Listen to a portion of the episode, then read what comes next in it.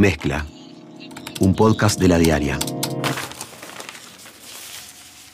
Es una presentación de Antel. Bienvenidos. En la mezcla de hoy, el colorado Ernesto Talvi insiste en medirse en un debate con Martínez y la calle Pou.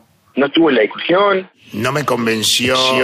En primer lugar, Nunca lo hablamos con Ernesto. eh, y en segundo lugar, Esa pregunta no es para mí. a quién Y este. quieren Y, y para liderar eh, eh, y, eh, parece raro.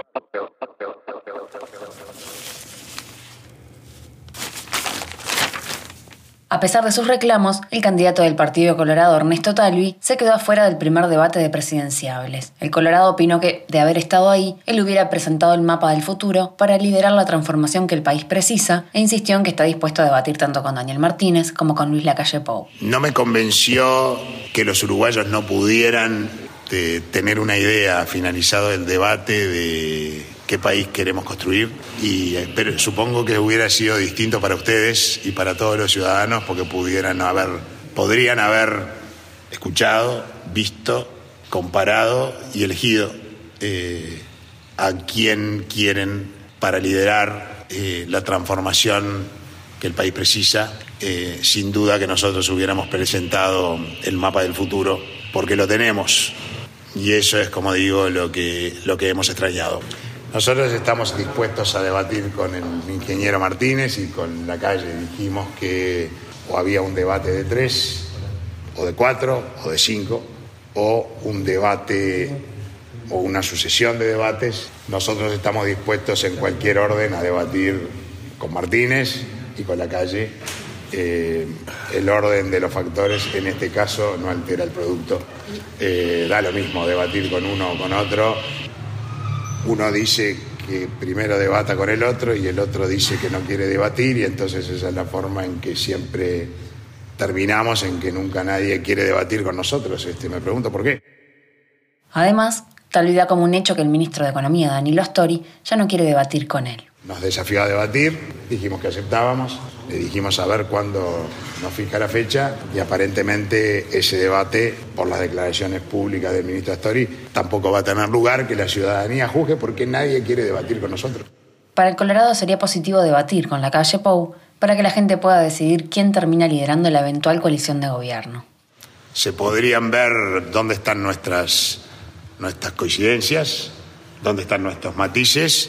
La gente podría comparar, como digo, programas, proyectos, propuestas, elencos, formas de liderazgo y decidir quién quiere que lidere la coalición. Si alguien que básicamente encarna un proyecto herrerista o alguien que encarna un proyecto ballista.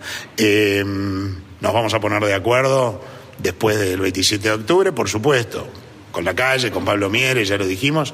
Va a ser muy sencillo porque creo que, más allá de los matices, vemos la necesidad clara de cambiar el rumbo, de dar un golpe de timón. La diferencia es que nosotros sabemos hacia qué rumbo queremos ir, qué sociedad queremos construir, tenemos un mapa del futuro y los ciudadanos lo van a conocer en detalle en estos pocos días que quedan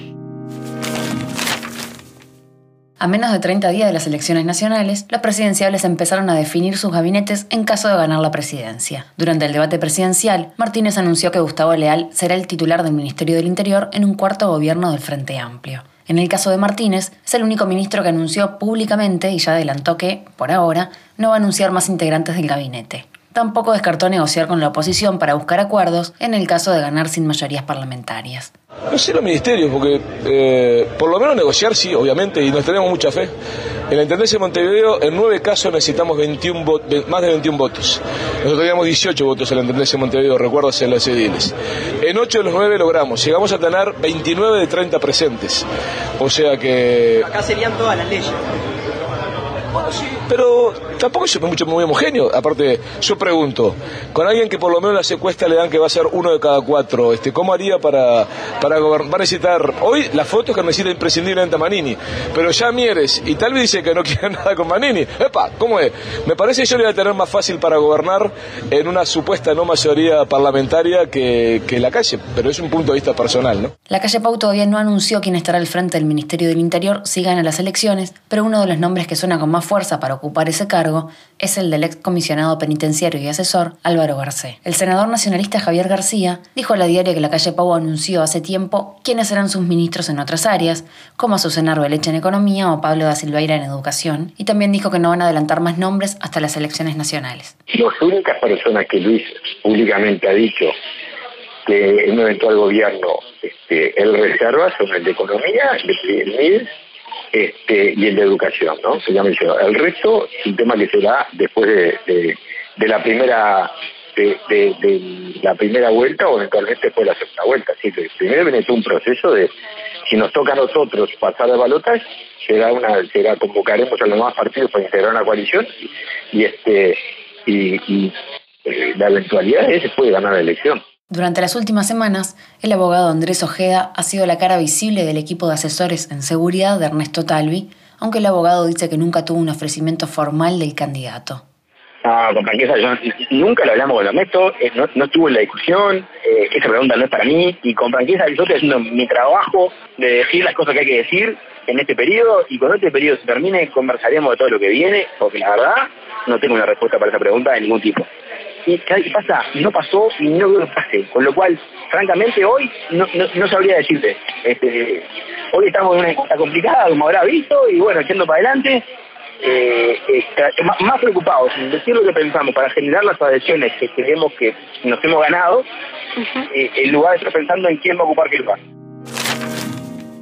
El Colegio de Contadores, Economistas y Administradores del Uruguay organizó una charla sobre la agenda económica del próximo gobierno con referentes de esas áreas de los partidos políticos con representación en el Senado. En el encuentro, Carmen Sánchez del Partido Nacional dijo que su partido no propone aumentar la carga impositiva y adelantó que incluso en el mediano plazo es posible disminuir algunos impuestos. El objetivo entonces con esta regla fiscal es, en primer lugar, desacelerar y, en segundo lugar, detener y revertir el crecimiento de la deuda pública haciendo esto sin aumento de la carga impositiva.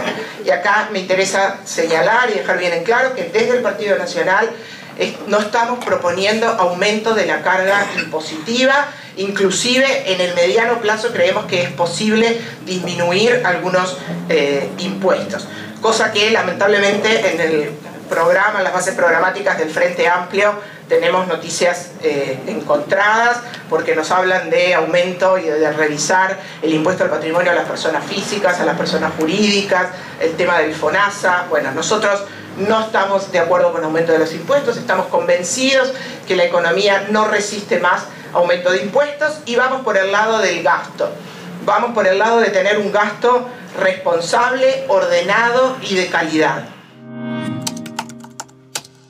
A principios de septiembre, más de 40 expresos políticos firmaron una carta pública en la que denunciaron a Antonio Romanelli, que es el asesor de seguridad de Cabildo Abierto, por practicar todo tipo de abusos contra los detenidos mientras era guardia en el penal de libertad durante la dictadura. El asesor denunció a los medios que dieron esa información, en ese momento la jueza le dio la razón y ahora el caso pasó al Tribunal de Apelaciones. Los expresos políticos publicaron una nueva carta, ahora firmada por casi 100 personas, en la que reiteran que Romanelli hostigó brutalmente a centenares de prisioneros. Valdir Tavares de Crisol dijo a la diaria que si Romanelli puede demostrar que no es cierto lo que dicen, que los denuncie. Lo que nosotros le planteamos es que lo que decimos es cierto, absolutamente cierto. Este, y que, y bueno, y si, si él cree que puede demostrar que eso no es cierto, si puede rebatir. En esta carta de hoy creo que hay más de 90 compañeros que firmamos. Que a mí me parece posible que, que 90 tipos que hace, en algunos casos hace 30 años que no se ven, pongan de acuerdo para decir la misma mentira, parece, parece raro. Hasta aquí la mezcla del 3 de octubre.